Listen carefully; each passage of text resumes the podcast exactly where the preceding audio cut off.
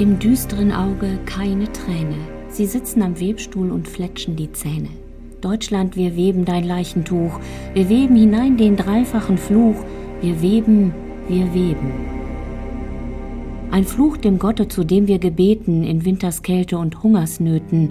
Wir haben vergebens gehofft und geharrt, er hat uns geäfft und gefoppt und genarrt.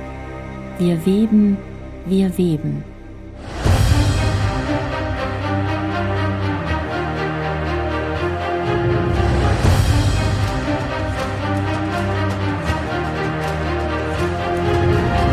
Hallo, hier ist Terra X Geschichte, der Podcast. Ich bin Mirko Drotschmann und das Gedicht, das wir gerade gehört haben, das kennt ihr vielleicht noch aus der Schule. Es ist das Gedicht Die Schlesischen Weber, das Heinrich Heine 1844 veröffentlicht hat.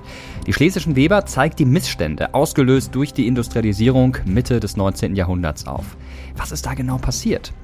Immer mehr Fabriken haben damals mechanische Webstühle angeschafft. Damit konnten sie Stoffe viel günstiger herstellen als die Weber zu Hause in Handarbeit. Dadurch bekamen die Weberinnen und Weber weniger Lohn für ihre Arbeit. Und sie hatten Angst, ihren Arbeitsplatz ganz zu verlieren. Den schlesischen Weberaufstand vom 3. Juni 1844 können wir als einen der ersten großen öffentlichkeitswirksamen Streiks der Geschichte der deutschen Arbeiterbewegung bezeichnen. Mehrheitlich wurde der Streik übrigens von Frauen organisiert, obwohl es zu dieser Zeit für Frauen noch sehr schwierig war, sich in Gewerkschaften zu organisieren. Das Schiffchen fliegt, der Webstuhl kracht, wir weben emsig Tag und Nacht. Altdeutschland, wir weben dein Leichentuch, wir weben hinein den dreifachen Fluch, wir weben wir weben. Altdeutschland, wir weben dein Leichentuch. Dieses Gedicht erzählt von Menschen, die von ihrer Arbeit nicht mehr leben können. Tag und Nacht arbeiten. Auch in unserer Gesellschaft heute gibt es Menschen, die von dem Geld, das sie mit ihrer Lohnarbeit verdienen, nicht leben können. Und es gibt immer mehr Menschen, die an den Folgen von Überarbeitung sterben. Die Weltgesundheitsorganisation veröffentlichte kürzlich einen Bericht, der zeigt, dass die Wahrscheinlichkeit, einen Herzinfarkt oder einen Schlaganfall zu bekommen, steigt, wenn die Wochenarbeitszeit über 55 Stunden liegt. In Japan gibt es sogar ein eigenes Wort dafür. Karoshi. Tod durch Überarbeiten. Oftmals ist ein stressbedingter Herzinfarkt die Ursache. Ohne Frage, das Thema Arbeit ist im Leben von Menschen unglaublich wichtig. Im Leben von uns allen. Mit Arbeit verdienen wir Geld. Arbeit sichert also unsere Lebensgrundlage. In wirtschaftlich unsicheren Zeiten mit steigenden Preisen und einer steigenden Inflation, wie wir das gerade erleben, gibt gerade die Erwerbsarbeit Sicherheit. Arbeit bedeutet aber auch Zugehörigkeit zu einer sozialen Gruppe. Mit Arbeit nehmen wir am gesellschaftlichen Leben teil, bekommen Wertschätzung, im besten Fall natürlich. Manche Menschen definieren sich sogar über ihren Beruf. Es gibt viele Studien, die zeigen, wenn wir unsere Arbeit verlieren, also arbeitslos werden, dann kann uns das krank machen, seelisch und körperlich. Genau aus diesen Gründen ist Arbeit ein sehr politisches Thema. Ein Thema, das Wahlen entscheiden kann. Da fallen dann Schlagworte wie Arbeitszeiten, Tarifverträge, Work-Life-Balance, Cloud-Working, New Work und vieles, vieles mehr. Am Ende geht es um die Frage, wie können wir von dem Geld, das wir verdienen, gut leben und trotzdem noch Zeit für andere Dinge haben. Wie wir Arbeit verstehen, ist im steten Wandel. Denkt mal kurz darüber nach. Wie würdet ihr Arbeit definieren? Der Duden sagt, Arbeit ist eine, Zitat, Tätigkeit mit einzelnen Verrichtungen. Aber dann ist ja eigentlich fast alles, was wir den Tag über machen, Arbeit. Das heißt, wir definieren, was Arbeit für uns ist, je nachdem, wie wir sie erleben. Wenn ich meine Kinder am Abend ins Bett bringe, dann ist das zum Beispiel Teil von sogenannter Care-Arbeit. Dieser Podcast hier, das ist meine Lohnarbeit. Dafür werde ich bezahlt. Das kann ich ganz offen sagen. Und ich habe natürlich auch noch Freizeit. Und wenn diese ganz unterschiedlichen Tätigkeiten im Gleichgewicht sind, dann spricht man heute von Work-Life-Balance. Und da sehen wir direkt noch eine andere Ebene unserer Definition. Freizeit wird in Abhängigkeit von Arbeit definiert. Genau diese Unschärfe in der Definition ist es auch, die bei Themen wie dem bedingungslosen Grundeinkommen zu heftigen Diskussionen führt. In Österreich hat es gerade ein Volksbegehren gegeben, um genau dieses bedingungslose Grundeinkommen im Parlament zu diskutieren. Also man soll Geld bekommen, ohne dafür zu arbeiten und einer Lohnarbeit nachzugehen. Das ist eine faszinierende Vorstellung. Jemand, der sich seit Jahren dafür einsetzt, ist Michael Bohmeier, Gründer des Vereins Mein Grundeinkommen. Am bedingungslosen Grundeinkommen finde ich faszinierend, dass damit jeder die Möglichkeit hätte, Nein zu sagen. Ausbeutung könnte nicht mehr stattfinden. Während wir es heute skandalös finden, wenn arme Menschen Geld bekommen sollen, ohne dass sie dafür etwas tun müssen, finden wir es heute bei Reichen ganz normal und selbstverständlich. Was würde passieren, wenn die Armen auch die Möglichkeit hätten, die die Reichen haben. Ich glaube, sie könnten über sich hinauswachsen und wir alle könnten davon profitieren. Ja, ihr seht, das Thema Arbeit ist komplexer, als es auf den ersten Blick scheint. Wir wollen heute ein bisschen Ordnung in das Wirrwarr bringen und blicken zurück in die Geschichte. Wie immer in diesem Podcast. Wir wollen herausfinden, was Arbeit eigentlich ist, wie sich Arbeit in den vergangenen Jahrhunderten verändert hat und was an der These dran ist, dass Menschen vor der Industrialisierung viel weniger gearbeitet haben als heute. Dafür haben wir zwei Expertinnen eingeladen, und zwar die Historikerin Alexandra Jäger und Bundesarbeitsminister Hubertus Heil. Jetzt aber schauen wir zuerst einmal kurz in die Geschichte. Und wir gehen zurück bis in die Antike.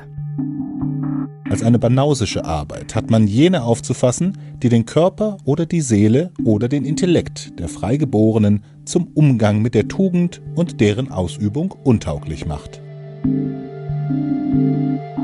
Darum nennen wir alle Handwerke banausisch, die den Körper in eine schlechte Verfassung bringen und ebenso die Lohnarbeit, denn sie machen das Denken unruhig und niedrig.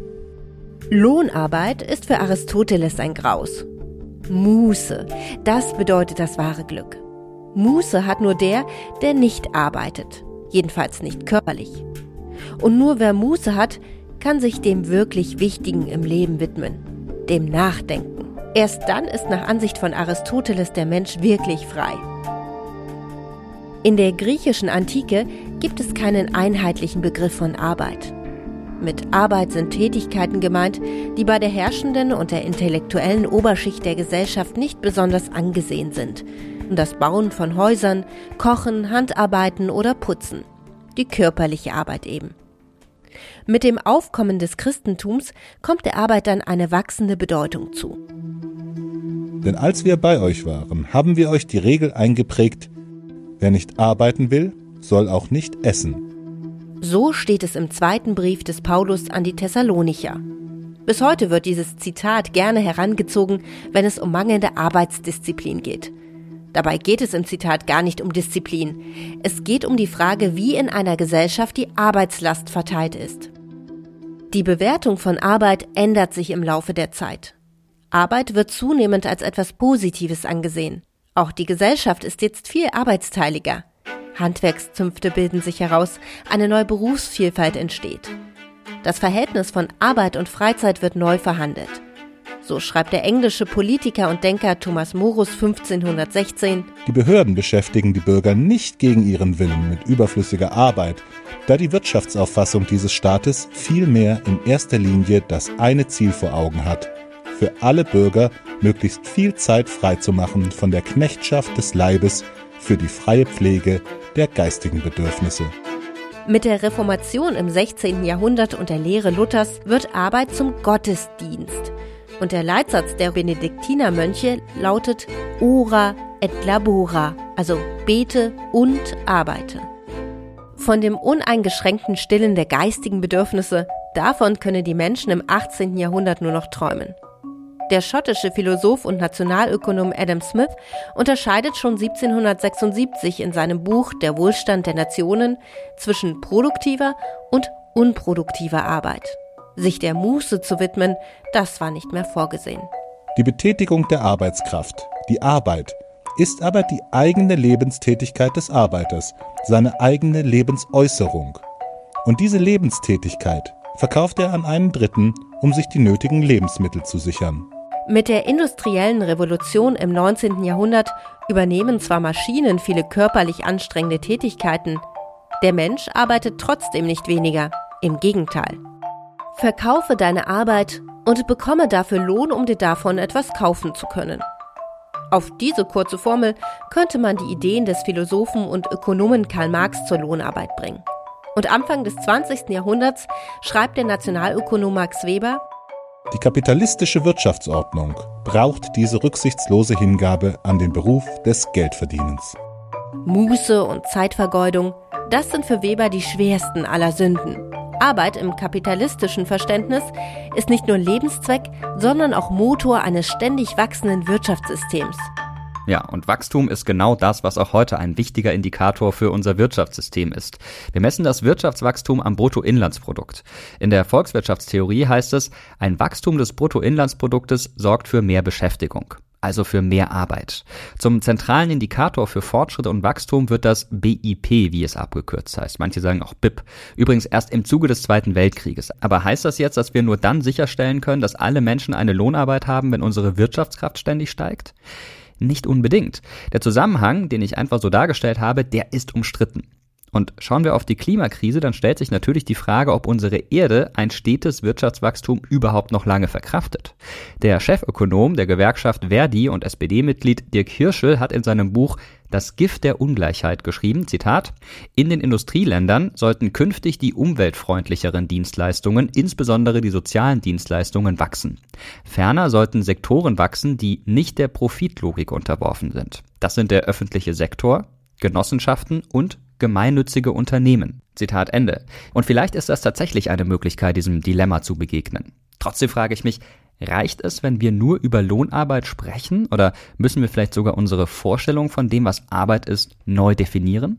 Genau darüber sprechen wir jetzt mit der Historikerin Alexandra Jäger. Sie arbeitet bei der Friedrich-Ebert-Stiftung in Bonn und hat sich vor allem mit dem Arbeitsbegriff im 20. Jahrhundert beschäftigt. Ja, schön, dass du da bist. Hallo. Hallo. Wie viele Stunden arbeitest du denn am Tag? Ja, durchschnittlich so knapp acht Stunden. Also ich habe eine 39-Stunden-Woche, aber das variiert natürlich auch mal. Ich habe so ein Arbeitszeitkonto und da arbeitet man dann auch mal mehr und mal weniger. Jetzt habe ich mir gerade heute Morgen gedacht, als ich unsere Kinder fertig gemacht habe und sie in den Kindergarten gebracht habe, was durchaus viel Zeit in Anspruch genommen hat und auch nicht ganz unstressig gewesen ist, nebenbei bemerkt, dass das ja auch eine Art Arbeit ist, aber eine Arbeit, für die man nicht bezahlt wird, außer vielleicht mit viel Freude über die Kinder. Wie definiert man eigentlich Arbeit und wie haben Menschen früher Arbeit definiert? Und jetzt, Achtung, kommt noch eine Einschränkung, die sehr schwierig ist, in maximal zwei Sätzen. Ja, also das ist natürlich ein ganz weites Feld, weil wir konnten jetzt auch darüber anfangen zu diskutieren, ob das jetzt gerade Arbeit ist, was wir jetzt hier machen. Stimmt, ist ja auch Spaß natürlich. Ist das jetzt Arbeit für dich? Nee, ist für mich super interessant, weil ich mit dir spreche und du uns viele spannende Dinge erzählst. Ja, aber genau, also da fängt es natürlich schon an. Ne? Also für mich ist es jetzt ja auch Arbeitszeit. Ich werde dafür bezahlt, dass ich das jetzt mache.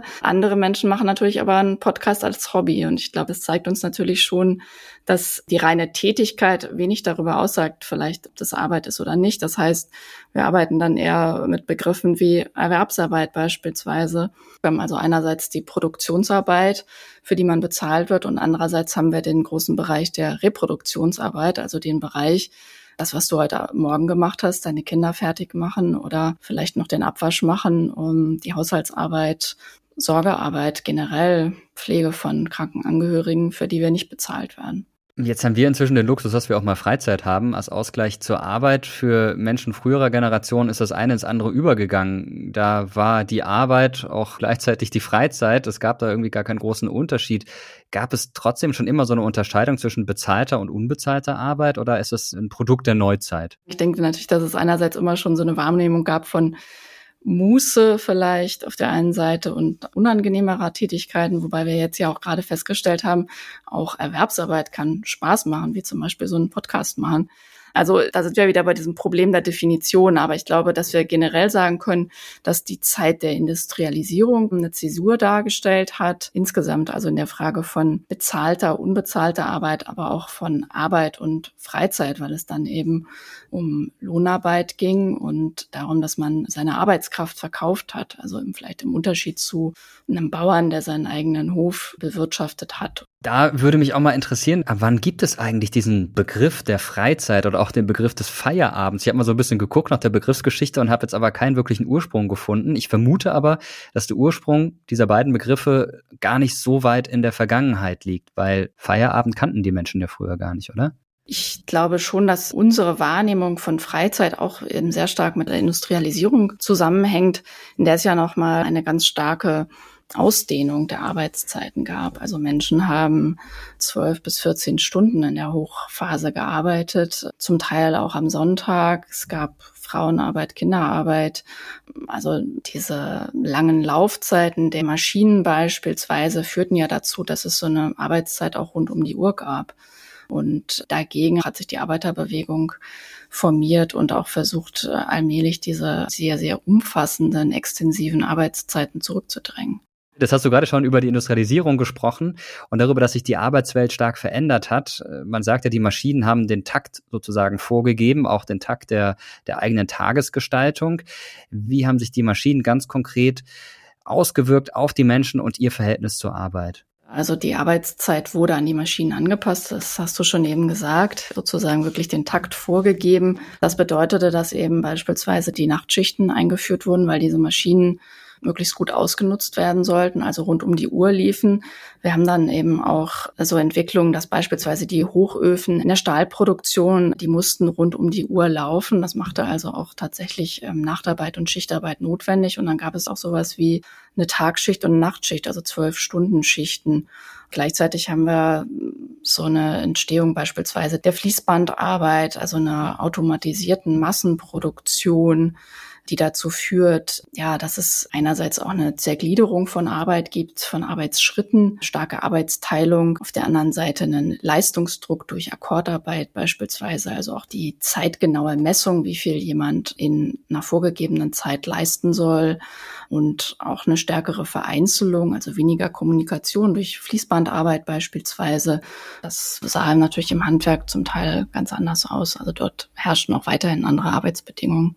Erst nach und nach haben sich diese Arbeitsbedingungen dann auch verbessert. Ähm, es wurden verschiedene Versicherungen auch eingeführt. Äh, da ist ja immer wieder Otto von Bismarck, der genannt wird, der das aber jetzt nicht unbedingt aus Menschenliebe gemacht hat, sondern eher aus taktischem Kalkül, aus politischen Gründen. Aber trotzdem kann man sagen, die Arbeit wurde eben reguliert. Und zum ersten Mal gab es auch sowas wie ein Ende der Arbeit. Bis dahin hat man dann halt aufgehört, wenn die Sonne untergegangen ist oder wenn es aus anderen Gründen nicht mehr möglich war zu arbeiten, wenn man von Müdigkeit umgefallen ist.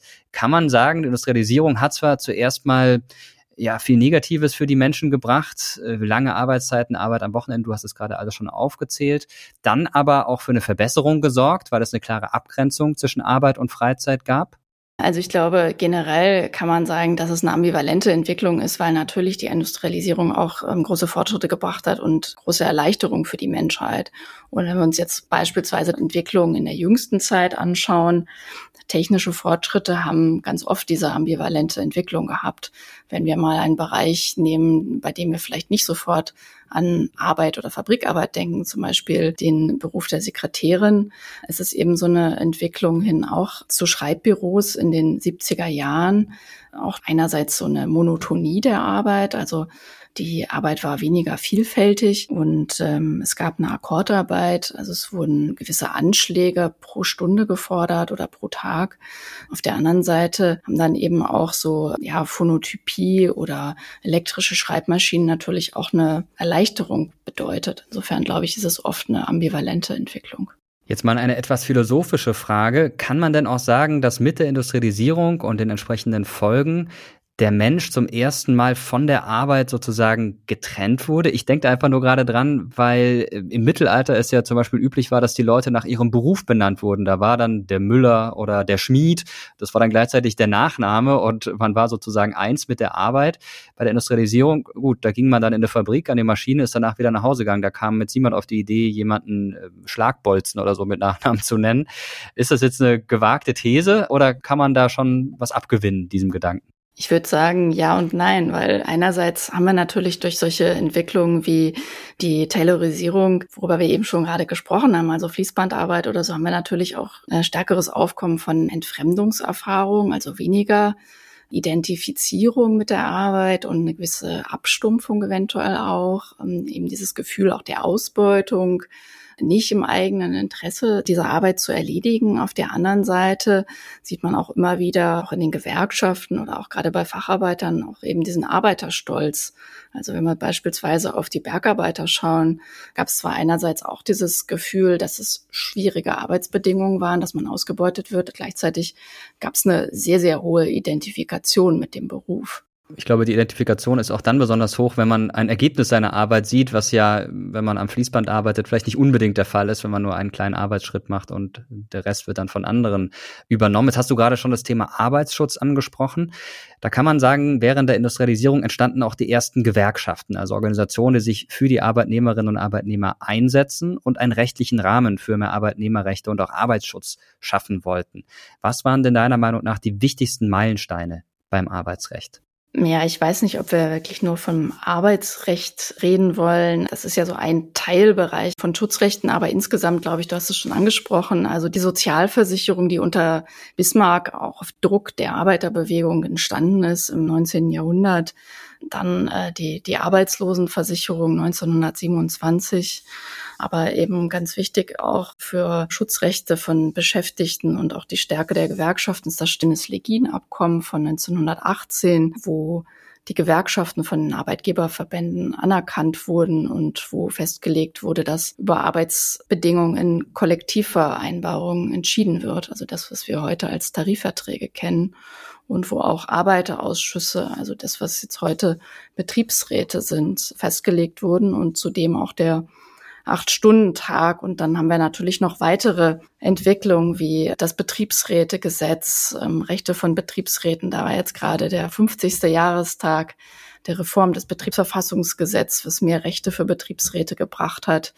Mitbestimmung, Wahlrecht für ausländische Beschäftigte, aber eben auch so Regelungen wie den Kündigungsschutz, denke ich, sind ganz wichtig. Und insgesamt muss man beim Arbeitsrecht dann, glaube ich, auch immer mit bedenken, dass es eben nicht nur gesetzliche Regelungen sind, die da Meilensteine markieren, sondern eben auch, dass ganz viel über Urteile ausgehandelt wird. Also wo es dann um die Auslegung von Gesetzen geht und da ähm, eben auch wichtige arbeitsrechtliche Urteile dann beispielsweise gefällt wurden, also so Verbote von Diskriminierung, das Verbot von Frauenlohngruppen oder ähnlichem. Wenn man an Gewerkschaften denkt, dann denken manche wahrscheinlich auch an Streiks. Die werden ja von Gewerkschaften in der Regel organisiert und Streiks gibt es schon eine ganze Weile, schon seit mehr als 100 Jahren, auch bezeichnet oft als Arbeitskampf, das auch ein interessanter Begriff ist in dem Zusammenhang.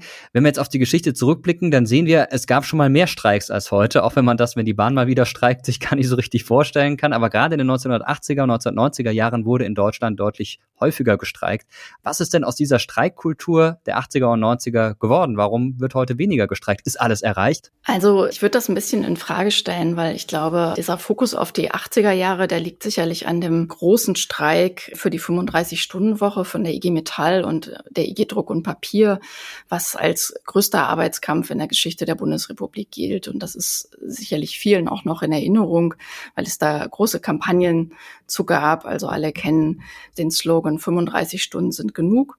Aber es gab eben auch große Streiks schon in den Jahren Jahren davor, also beispielsweise in den 50er Jahren für die Lohnfortzahlung mit Krankheitsfall und in den 70er Jahren gab es auch viele Streiks für Lohnerhöhung und auch heute gibt es tatsächlich ja doch durchaus eine ganze Menge von Arbeitskämpfen, die sich nochmal anders gestalten als früher, also in Bereichen, wo früher nicht so gestreikt wurde, beispielsweise im Bereich der Kitas oder der Pflege. Insofern glaube ich, gibt es auch Konjunkturen, dann auch in unterschiedlichen Branchen. Es gibt bei uns ja auch eine ganze Berufsgruppe, die gar nicht streiken darf. Das sind die Beamten. Auch Angestellte von kirchlichen Betrieben haben nur ein sehr eingeschränktes Streikrecht. Jetzt äh, wollen wir gucken auf einen vergangenen deutschen Staat, nämlich die Deutsche Demokratische Republik, die DDR. Die hat sich ja offiziell auch als Arbeiter- und Bauernstaat bezeichnet. Das heißt, schon in diesem Begriff steckt das Wort Arbeit. Wie hat sich denn die Wahrnehmung von Arbeit in Ost und West unterschieden, auch politisch? In der DDR gab es natürlich diese ideologische Überhöhung als Arbeiter- und Bauernstaat, der die Arbeiter zum Ideal erhoben hat und dann eben auch beispielsweise ja zu einer Diskriminierung von vermeintlich bürgerlichen Kräften gesorgt hat oder auch zum Beispiel Akademiker ähm, zum Teil ja kritisch gesehen hat.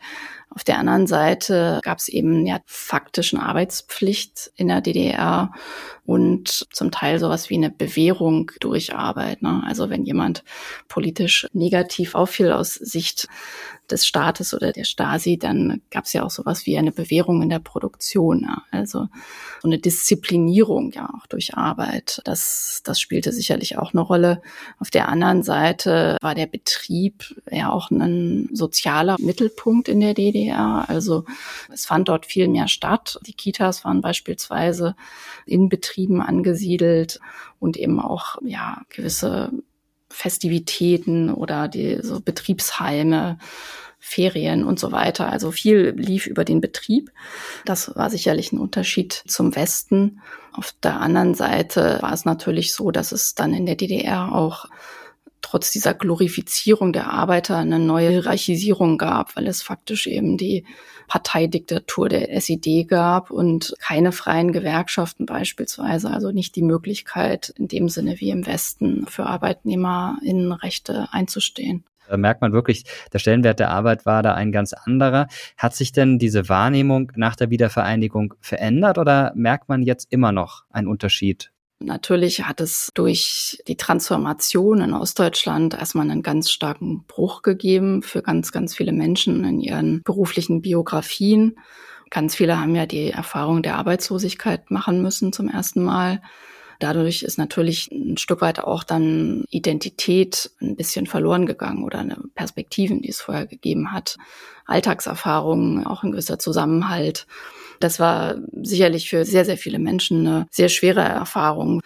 Wie die Wahrnehmung von Arbeit jetzt ist, ich glaube, wir können generell sagen, es gab immer wieder in der Geschichte auch mal so Prognosen, dass die Bedeutung von Arbeit abnehmen würde. Also in Westdeutschland war das in den 70er, 80er Jahren stark so, da hat man sehr stark über die zukünftige Freizeitgesellschaft gesprochen und gefragt, ob eigentlich ja, Arbeit in Zukunft noch von relevanter Bedeutung für die Gesellschaft sein würde. Und da, glaube ich, stellen wir fest, dass trotz aller Prognosen Erwerbsarbeit ja, weiterhin von zentraler Bedeutung für die Menschen ist, nicht nur für ihre Existenzsicherung, sondern auch für die Erfahrung von Kompetenz, von Identitätserfahrung, das ist, glaube ich, ähm, sowohl im Osten als auch im Westen so. Es gibt aber durchaus auch gewisse Unterschiede. Beispielsweise ist es im Osten weiterhin so, dass die Frauen häufiger Vollzeit berufstätig sind. Und das ist sicherlich so eine Tradition, die noch aus der DDR kommt. Ja, darauf wollte ich dich gerade noch ansprechen. In der Bundesrepublik, da war es bis 1977 so, dass Frauen nur dann arbeiten konnten, wenn sie das mit ihren, Zitat, Pflichten in Ehe und Familie vereinbaren konnten.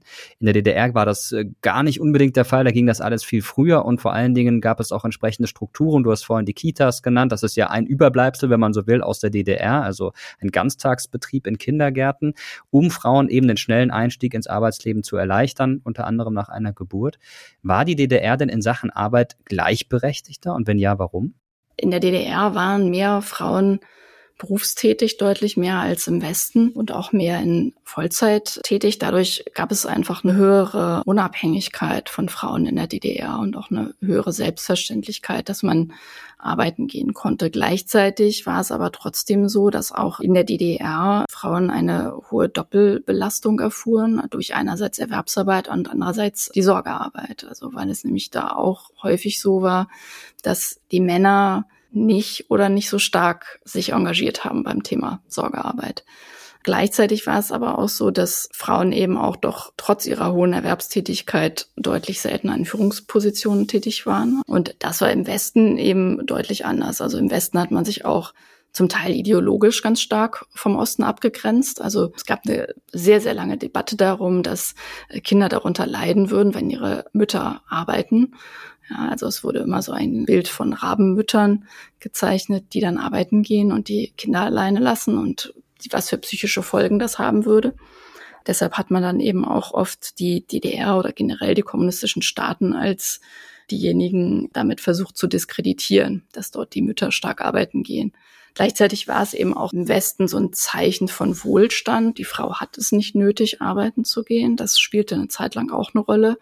Und seit den 60er Jahren haben dann Frauen immer mehr gearbeitet. Aber noch in, in den 90er Jahren gab es da eben eine starke Differenz. Und noch heute haben wir eben in den Zahlen, also gerade auch bei Vollzeit, zu Teilzeit Unterschiede, dass es im Westen immer noch mehr Frauen gibt, die in Teilzeit arbeiten. Jetzt haben wir die ganze Zeit das Thema Nationalsozialismus ausgespart. Über das könnte man natürlich auch eine ganze Folge sprechen, auch in Bezug auf Arbeit.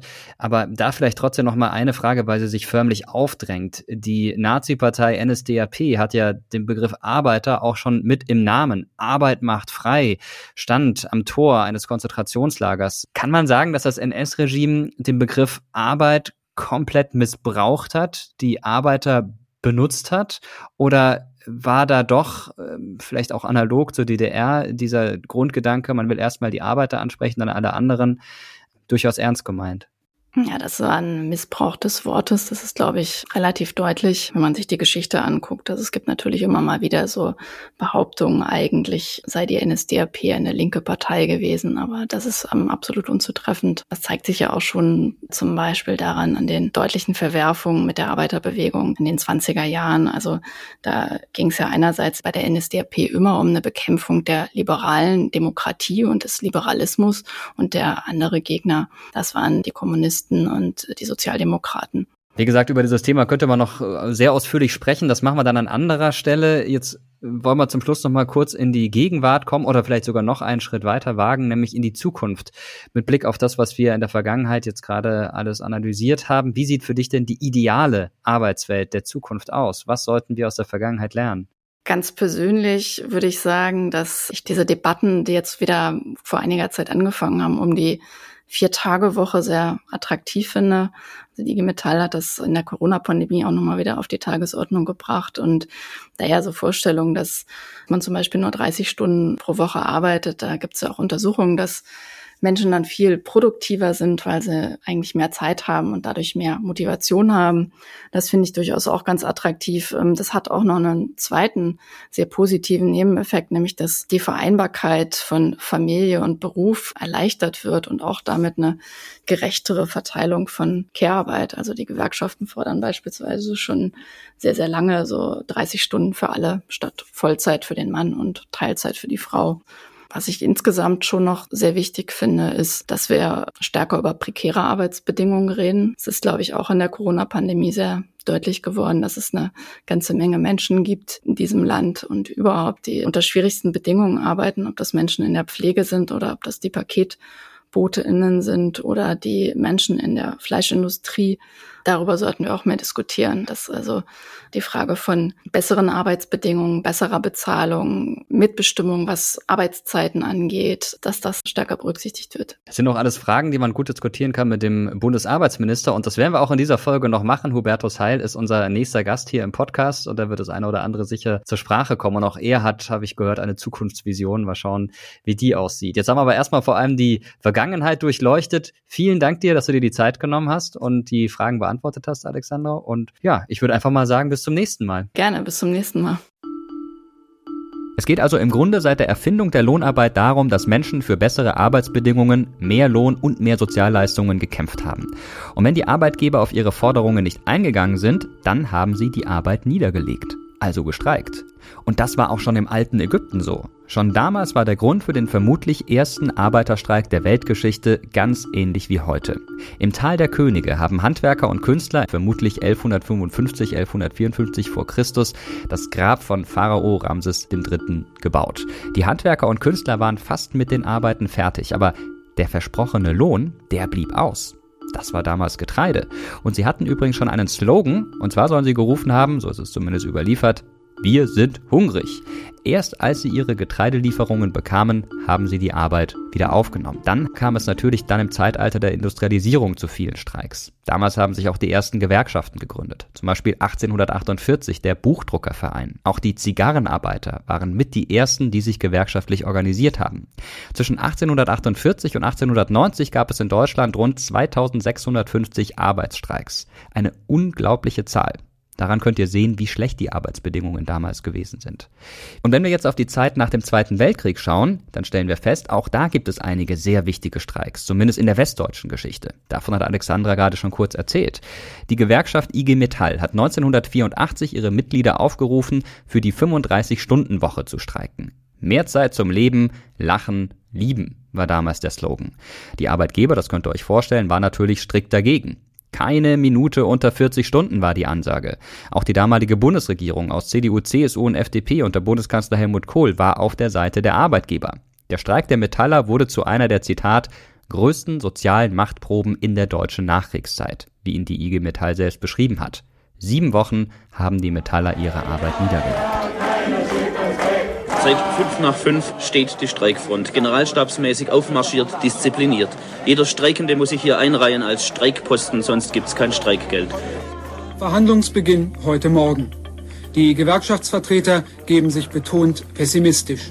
Aus Sicht der IG Metall sind die Vorschläge der Gegenseite bisher enttäuschend. Die Arbeitgeber beharren, von Ausnahmen einmal abgesehen, auf der 40-Stunden-Woche. Der Streik bei 13 Zuliefererfirmen der Autoindustrie trifft sie an der verwundbarsten Stelle. Mit nur 13.000 Streikenden, mit fehlenden Pumpen, Kolben, Dichtungen kann eine ganze Schlüsselindustrie, können bis zu 1,5 Millionen Arbeitsplätze in kurzer Zeit lahmgelegt. Am Ende hat es dann einen Kompromiss gegeben. Die sogenannten Tarifparteien, also Gewerkschaft und Arbeitgeber, einigten sich auf eine wöchentliche Arbeitszeit von 38,5 Stunden. Und die wurde zumindest in der Metallindustrie dann bis in die 1990er Jahre hinein auf tatsächlich 35 Stunden reduziert. Die Metaller waren also echte Pioniere, was die Arbeitszeit anbelangte. Andere Branchen, wie etwa die Drucker, der öffentliche Dienst oder Banken und Versicherungen, haben dann bis Anfang der 1990er Jahre nachgezogen. Mit Beginn dieser Woche müssen Arbeiter und Angestellte in verschiedenen Branchen weniger als 40 Stunden pro Woche arbeiten, denn seit dem 1. April sind Tarifverträge in Kraft, die Arbeitszeitverkürzungen vorsehen. Für 400.000 Beschäftigte bei Banken wurde die Arbeitszeit auf 39 Stunden verkürzt der öffentliche Dienst der andere große Bereich, in dem jetzt die Arbeitszeit verkürzt wird. Auch hier sollen die 39 Stunden nur der erste Schritt zur 35-Stunden-Woche sein. Aber auch heute gibt es noch Branchen, in denen Menschen deutlich mehr als 40 Stunden in der Woche arbeiten. Das Statistische Bundesamt hat ermittelt, dass besonders in der Landwirtschaft, der Forstwirtschaft und in der Fischerei oft länger gearbeitet wird, nämlich 48,8 Stunden. Auch in meiner Branche, also in den Medien, arbeiten die Menschen in der Regel etwas mehr als 40 Stunden in der Woche. Mit der Corona-Pandemie hat sich aber noch eine andere Entwicklung beschleunigt. Die sogenannte Remote-Arbeit. Auch das merke ich ganz besonders in meiner Branche. Viele meiner Kolleginnen und Kollegen arbeiten von zu Hause aus momentan. Damit lassen sich Arbeitszeiten viel weniger kontrollieren, als wenn man zusammen im Büro sitzt. Umgekehrt sind alle aber flexibler, wann sie ihrer Arbeit nachgehen. Und genau diese Flexibilität ist es, die besonders auch junge Menschen immer mehr fordern. Ich denke da zum Beispiel an die digitalen Nomaden, die von überall auf der Welt arbeiten, die also das Arbeiten mit dem Reisen verbinden. Ob das die Zukunft der Arbeit ist?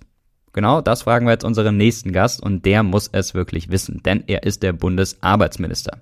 Ja, vielen Dank, äh, dass Sie sich die Zeit nehmen. Herzlich willkommen, äh, Bundesminister Hubertus Heil. Grüß Sie, Herr Drotschmann. Wie viele Stunden arbeiten Sie denn am Tag? Uh, das lässt sich nicht immer genau sagen. Es ist sicherlich mehr als acht Stunden. Es geht früh los und manchmal gerade in Krisenzeiten ist es sehr spät Schluss. Aber ich will mich nicht beklagen, weil zum einen mache ich es total gerne und das ist auch eine große Ehre. Und auf der anderen Seite gilt auch für den Arbeitsminister der Satz, Augen auf bei der Berufswahl. Das stimmt, man weiß es ja vorher, auf was man sich einlässt. Work-Life-Balance ist vermutlich dann aber jetzt nicht ganz so ausgeglichen, oder? Ja, aber ich versuche das natürlich zu organisieren. Jeder Mensch muss mal durchschnaufen und ich habe eine Familie, ich habe noch relativ kleine Kinder und das muss man gut organisieren. Also die sogenannte freie Zeit, die muss man richtig gut einplanen. Aber dabei habe ich viel Hilfe hier. Ich habe ja viel Kolleginnen und Kollegen hier im Ministerium, die mich unterstützen und ein tolles Büro, das auch versucht, mir, was meinen Kalender betrifft, die notwendige Freizeit dann auch einzuplanen. Der Rapper Sido hat mal gesagt, äh, mit Kindern hat man immer was zu tun, auch wenn man frei hat. Und ich habe selbst auch zwei kleine Kinder. Manchmal ist die Arbeit mit den Kindern dann sogar noch ein bisschen fordernder als die Arbeit, die dann für den, für den Job anfällt. Da wäre direkt auch mal die Frage an Sie, wenn wir uns jetzt mal den Begriff Arbeit anschauen wollen. Sie als zuständiger Minister für genau dieses Thema. Wie würden Sie Arbeit denn definieren? Wo fängt die Arbeit an? Wo hört sie auf? Die Frage, was ist Arbeit? Und was ist Freizeit? Das verschwimmt, glaube ich. Wenn wir über Arbeit reden, meinen wir ja meistens Erwerbsarbeit. Also das, wo man hingeht oder von zu Hause aus arbeitet, um Geld zu verdienen. Aber die Wahrheit ist, es gibt andere Formen von Arbeit. Es gibt neben Erwerbsarbeit auch das, was man Care-Arbeit oder Sorgearbeit oder Familienarbeit nennt, wie Kindererziehung oder sich um den Haushalt zu kümmern. Und es gibt auch ehrenamtliche Arbeit, bürgerschaftliches Engagement. Und das ist gerade in den letzten zwei, drei Jahren, glaube ich, noch mal ein bisschen stärker ins Leben von Menschen gedrungen und auch ins öffentliche Bewusstsein. In der Corona-Pandemie haben ja viele im Homeoffice gearbeitet oder arbeiten müssen. Und wir haben erlebt, dass Homeoffice und Homeschooling überhaupt nicht zusammenpasst, weil dann Erwerbsarbeit und Sorgearbeit kollidieren. All das ist Arbeit, aber vor allen Dingen ist Arbeit Teilhabe am gesellschaftlichen Leben. Es ist Kolleginnen und Kollegen zu haben, es ist was zu leisten. Und wer das nicht sieht oder glaubt, muss sich mal mit Menschen unterhalten, die zum Beispiel langzeitarbeitslos sind. Das ist nicht nur wenig Geld dann als soziale Unterstützung, zum Beispiel in der Grundsicherung. Das ist oft auch begleitende Probleme zu haben, weil man sich außen vor fühlt. Würden Sie sagen, das war schon immer so, diese Vermischung zwischen Privatem und der Arbeit? Haben Sie schon immer Leute über ihre Arbeit definiert oder vielleicht sogar definieren müssen? In der Geschichte der Arbeit kann man das ja über Jahrhunderte auch verfolgen. Also wenn man ans Mittelalter denkt beispielsweise, da war das Handwerk etwas, was sich äh, als ehrbares Handwerk bezeichnet, was in bestimmten Zünften organisiert waren. Es gibt welche, die aus ihrer Arbeit sozusagen sich dann auch heute noch einen gesellschaftlichen Status ableiten. Also das gibt's noch und das ist aus der Außensicht von Menschen sicherlich so und aus der Binnensicht auch von Menschen. Für mich ist wichtig, dass jede Form von Arbeit den gleichen Respekt verdient.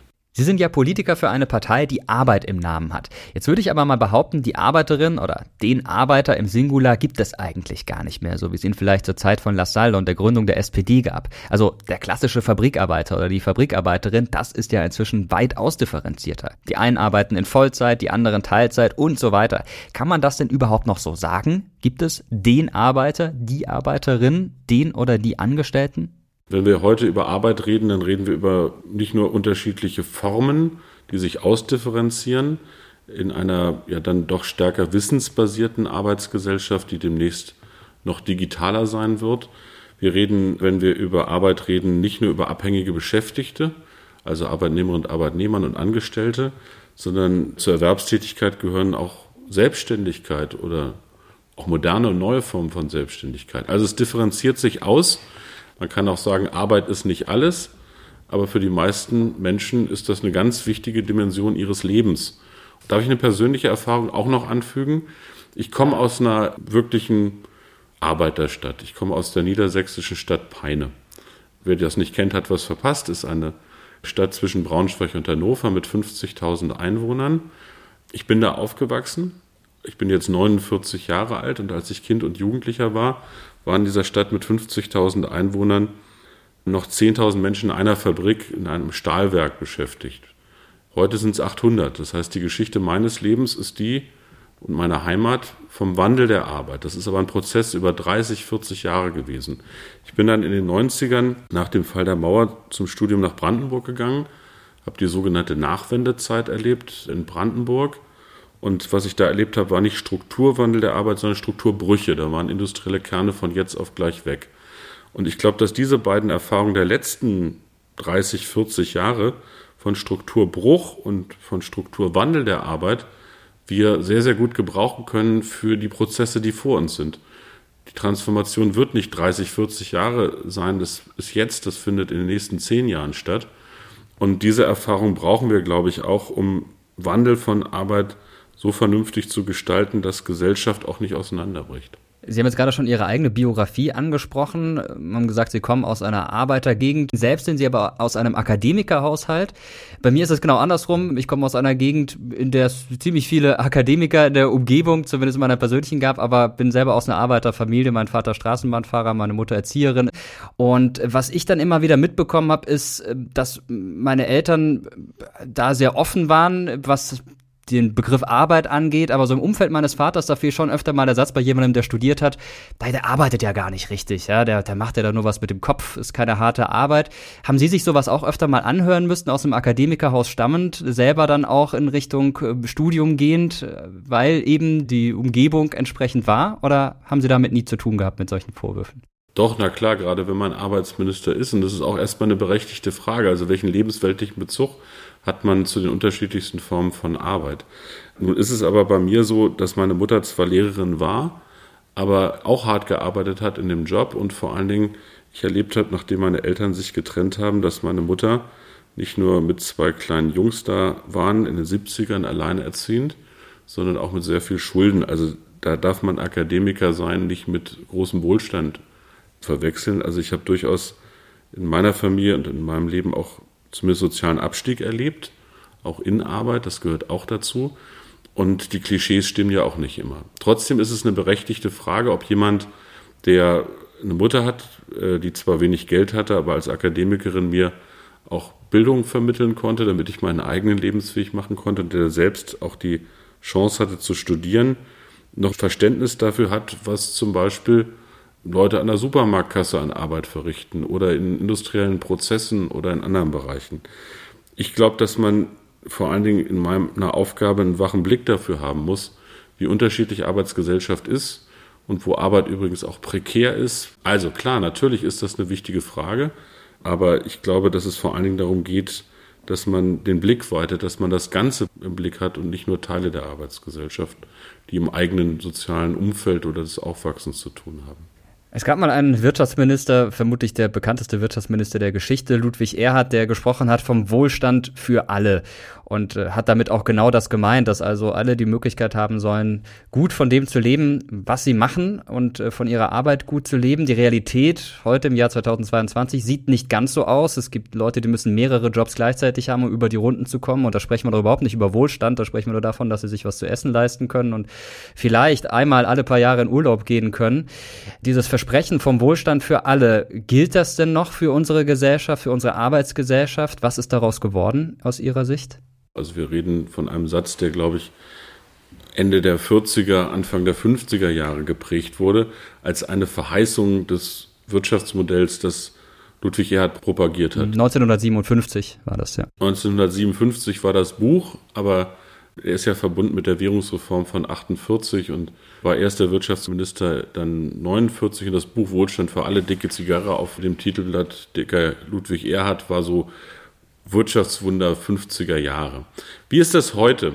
Ich glaube, dass wir immerhin immer noch eine sehr, sehr wohlhabende Gesellschaft sind im internationalen Vergleich, aber wir haben auch in unserer verhältnismäßig reichen Gesellschaft Menschen, die trotz Arbeit nicht über die Runden kommen. Und das ist der Grund, warum wir Mindestlöhne eingeführt haben und sie jetzt auch erhöhen werden auf 12 Euro in diesem Jahr. Das sind ungefähr 60 Prozent des mittleren Einkommens und ungefähr ein Betrag, mit dem man einigermaßen über die Runden kommt. Es geht auch um gerechten Anteil an dem gemeinsam Erarbeiteten. Das bleibt eine große Aufgabe, gerade in solchen Zeiten, in denen sich Arbeit ausdifferenziert, in denen wir neue Erwerbsformen haben.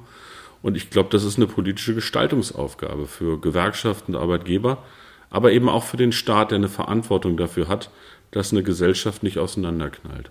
Jetzt hatten Sie auch gerade schon die Löhne angesprochen. Da hatte ich jetzt vorhin äh, so eine Überlegung, äh, die ich gerne mal an Sie weitergeben würde. Bei uns in der Straße, da sind gerade Bauarbeiten, da werden Teile der Straße äh, neu gemacht und die Leute, die arbeiten wirklich hart. Es ist gerade schlechtes Wetter, windig, Regen. Die haben viel zu tun und sind wahrscheinlich am Ende des Tages so müde, dass sie halbtot ins Bett fallen. Trotzdem vermute ich mal, dass diese Arbeiter, die da an der Straße tätig sind, weniger verdienen als ich, der nicht körperlich hart arbeitet, sondern vor allem mit dem Kopf und in diesem Fall hier mit dem Mund. Sind da Dinge aus den Fugen geraten vielleicht? Ja, das in jedem Fall. Also ich mache es aber in einer anderen Kategorie. Es ist nicht mehr ganz so einfach, ich sag mal, zwischen Hand- und Kopfarbeit zu unterscheiden oder zwischen Vorstellungen, die mal da waren. Aber man kann es auf den Nenner bringen. Die meisten Leistungsträger in diesem Land tragen tatsächlich keinen Schlips, sondern einen Kittel, eine Schürze, einen Blaumann. Das ist nach wie vor so.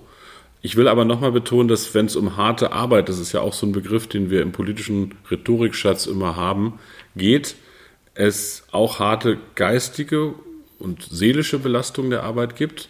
Ich sehe das im Bereich der Erkrankung in der Arbeitswelt.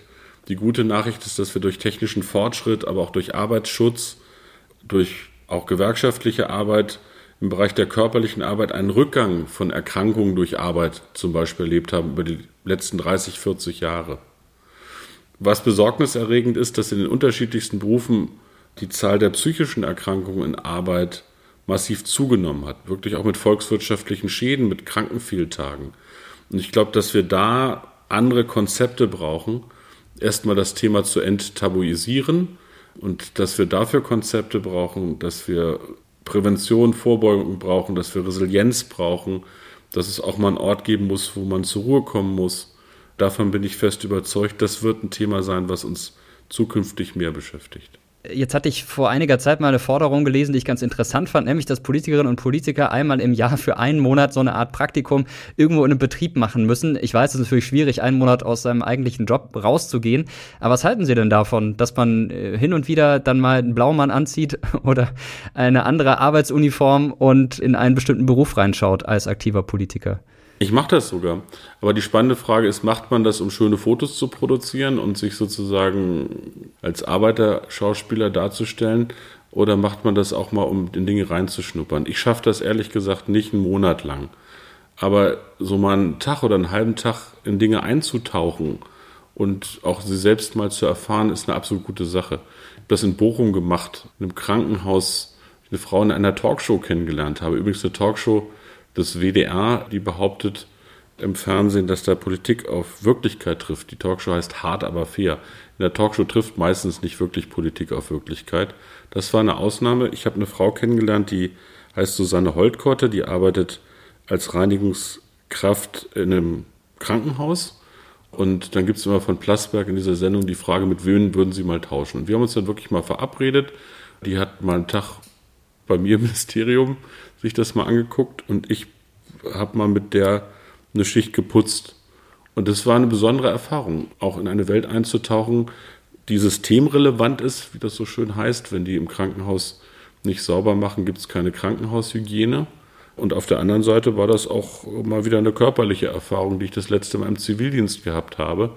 Ich finde, das kann man nicht vorschreiben oder im Gesetz schreiben, aber man sollte das für sich selbst hin und wieder machen und ehrlich gesagt macht mir das auch Spaß, weil ich dann andere Erfahrungen bekomme. Jetzt mal angenommen, Sie hätten nicht den Berufsweg des Politikers eingeschlagen, hätten auch nicht studiert, sondern eine Ausbildung gemacht und würden jetzt in so einem Ausbildungsberuf arbeiten. Welcher wäre das?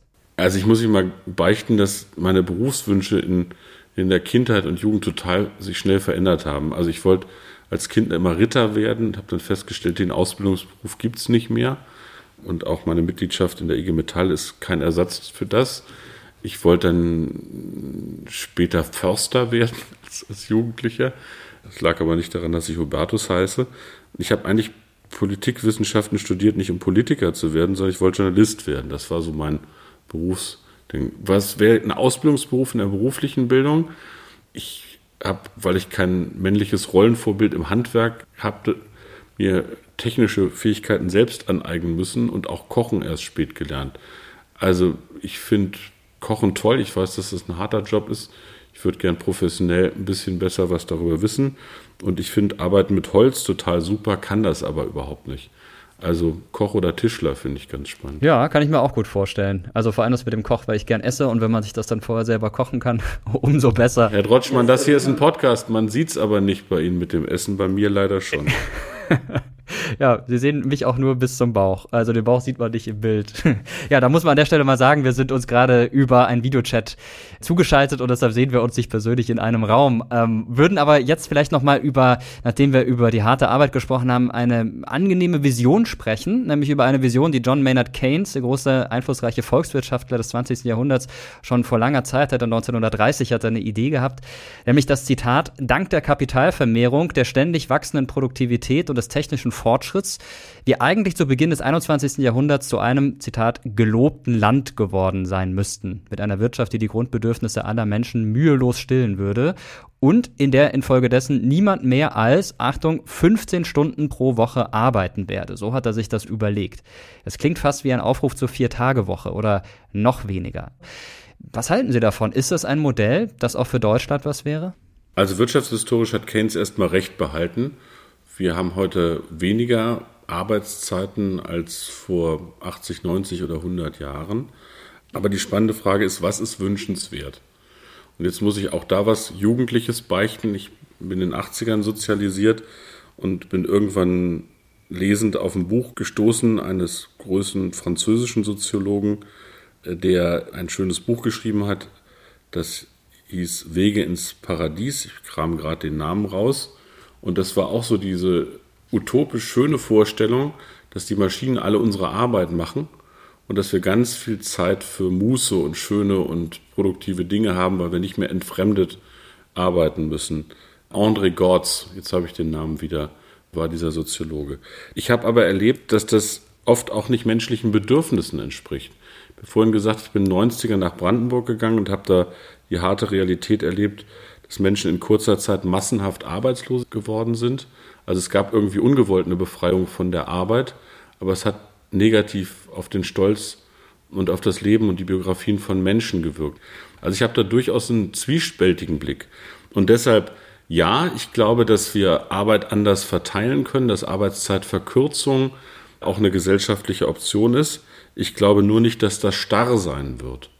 dass das sozusagen die Vier-Tage-Woche ist und dass es auch unterschiedliche Bedürfnisse und Notwendigkeiten gibt. Ich bin eher dafür, dass wir Flexibilität im Erwerbsverlauf in den Blick nehmen.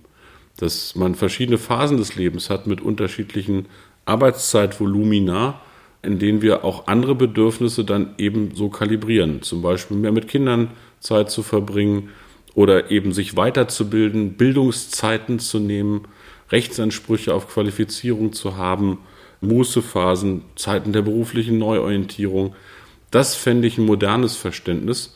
Und dafür allerdings bieten Digitalisierung, Produktivitätsfortschritte durchaus auch neue Chancen, übrigens auch für mobiles und ortsflexibles Arbeiten.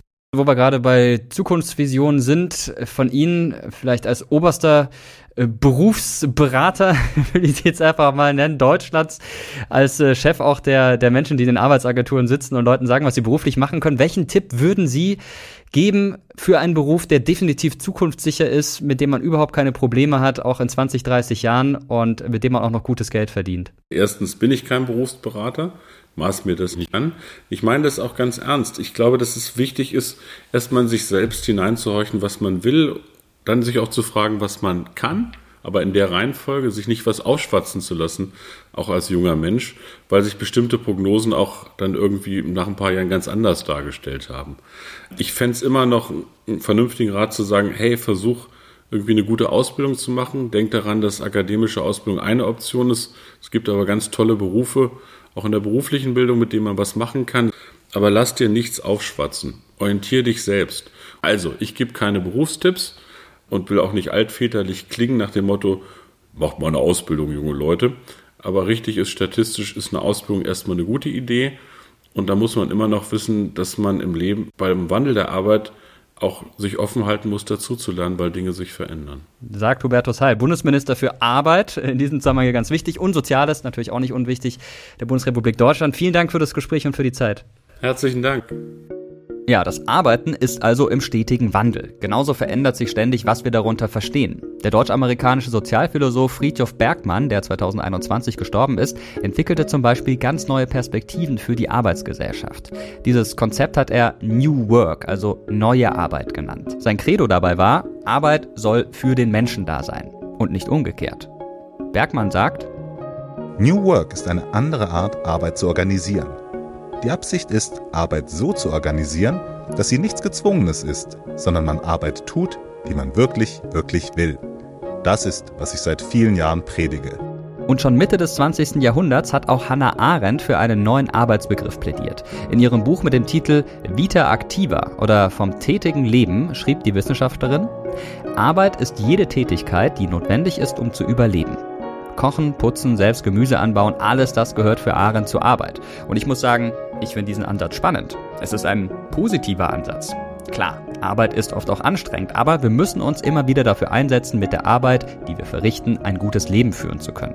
Vielleicht hilft dabei, wenn wir nicht zwischen produktiver und unproduktiver Arbeit unterscheiden, wie Adam Smith es getan hat, sondern jede Arbeit wertschätzen und auch jeden Menschen, der sie verrichtet. Was ist denn für euch Arbeit? Reines Geld verdienen oder Selbstverwirklichung? Schreibt uns gern zum Beispiel auf YouTube im Community-Tab von Mr. Wissen to Go Geschichte. Dort posten wir jedes Mal, wenn eine neue Folge erscheint. Und auch unter diesem Post gibt es eine Kommentarfunktion. Wir lesen da jeden eurer Kommentare und freuen uns über alles, was von euch kommt. Also Lob, Kritik, aber natürlich auch Ideen für zukünftige Episoden. Und auch dazu haben wir was in den Show Notes dieser Podcast-Folge verlinkt. Terra X Geschichte, der Podcast, ist eine Produktion von Objektiv Media im Auftrag des ZDF. Und zum Schluss noch ein Tipp für einen Podcast des Bayerischen Rundfunks, und zwar für alle Fans von Geschichte, Verbrechen oder einfach bewegenden Erzählungen. Er heißt Himmelfahrtskommando. Mein Vater und das Olympia-Attentat. Die Journalistin Patricia Schlosser begibt sich dabei auf eine Spurensuche mit ihrem Vater. Der war beim Olympia-Attentat als junger Polizist eingesetzt und sollte die israelischen Geiseln aus den Händen der Terroristen befreien. Dieser Polizeieinsatz ist furchtbar schiefgelaufen. Am Ende waren alle Geiseln tot. Jetzt, 50 Jahre später, versuchen Vater und Tochter zusammen herauszufinden, wie es zu dieser Katastrophe kommen konnte. Den Podcast Himmelfahrtskommando gibt es in der ARD Audiothek und überall, wo es Podcasts gibt. Auch den Link dazu findet ihr in unserer Folgenbeschreibung. Ich bin Mirko Rotschmann. Ich danke sehr fürs Zuhören, sag Tschüss, danke und bis zum nächsten Mal.